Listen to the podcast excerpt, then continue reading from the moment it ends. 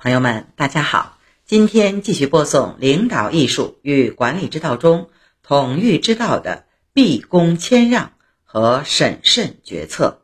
这里一共是三个故事，先听毕恭谦让的一个故事。汉明帝聚祥瑞，汉明帝时在王洛山挖出了宝鼎，地方官将其作为祥瑞之物进献给明帝，明帝下诏说。祥瑞出现是为了回应天子的圣德。如今政治教化多有邪僻，怎么能招来祥瑞呢？易经说鼎象三公，难道是公卿大臣们奉旨守则，合乎天理了吗？今赐给三公每人五十匹帛，九卿及两千担以上官员减半。先帝曾经颁下诏书。禁止人们上书言事时称圣，可最近奏章中有很多浮夸之词。今后如果再有过分称颂的虚假赞誉，上书应该压下不报，以示朕不为谄媚者欺弄。点评：汉明帝虚怀若谷，清醒谦抑，不好大喜功，不被所谓的祥瑞冲昏头脑，而是借机。将功劳归于下属，很好的激励了臣子的积极性，凝聚了人心。接着，他话锋一转，由祥瑞谈到了谄媚之词，并诏令严格杜绝此类现象，以此来引导良好的政风。收放之间，体现了高明的领导艺术。接下来是审慎决策的两个故事，先听第一个故事。齐武帝见黄吉，南齐高帝萧道成曾命专人校定户籍。齐武帝即位后，又专门设立了校籍官，限定工作人员每人每天必须查办几起弄虚作假案件，一旦定了罪名，就要撤销当事人的户籍，并将其发配边疆。这样一连折腾了几年。老百姓怨声载道，纷纷逃亡。富阳有个叫唐玉芝的人，趁机用妖术煽动百姓作乱，攻陷了富阳。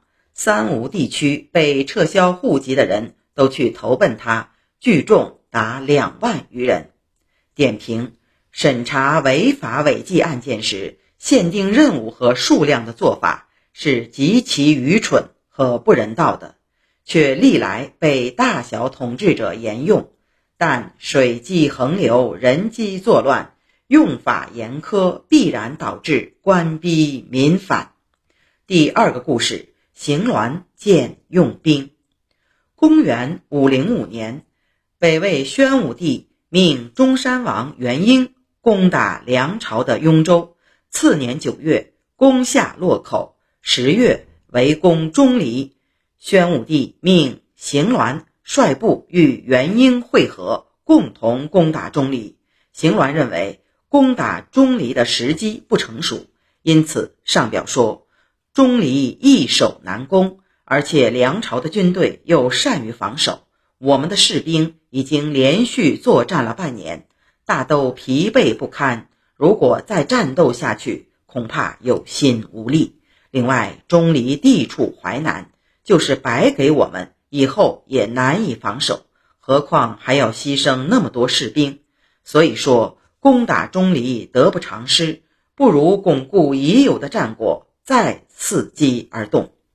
宣武帝不同意，命令邢鸾立即进军。邢鸾再次上表说：“我实在难以理解，为什么要现在攻打钟离？如果梁军坚守不出，我们根本耗不起。”将会不战而溃。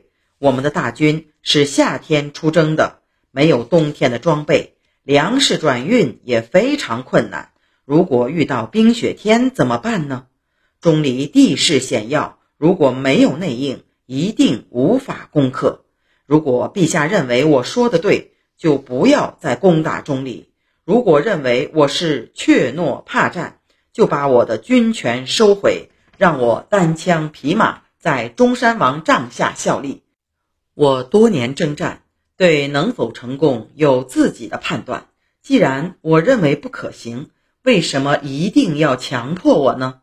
于是宣武帝诏令邢鸾返回，另派镇东将军萧宝寅与元婴一起围攻钟离。后来北魏大军果然被梁军击败，损失惨重。北魏有关部门主管官员上奏弹劾元婴等人，要求将几位主要将领全部处死。宣武帝下诏免除元婴、萧宝寅死罪，贬为平民。点评：做重要的事情不能单凭一时心血来潮就贸然行事，首先要明确目的，知道这么做是为了什么，能得到什么，有什么风险。如何进退取舍，过程该如何管控，利弊得失各占多少？经过通盘考虑后，谋定而后动，才能稳操胜券。在没有想清楚所有细节之前，千万不可轻举妄动或一意孤行，而应该集思广益，科学决策。如果经过论证后得不偿失，或者风险过大，就应该立刻停止行动。宣武帝进攻梁朝的钟离，实属贪功冒进，很多环节都没有想到，又不采纳邢鸾的正确意见，最后果然一败涂地。邢鸾先是知无不言，尽到了臣子的职责，意见不被采纳后激流勇退，也算是精于谋身之人。好，朋友们。毕恭谦让和审慎决策的三个故事讲完了，明天是分工授权。另外，有需要本书的朋友可登录淘宝、京东和当当网购买。朋友们，明天再见。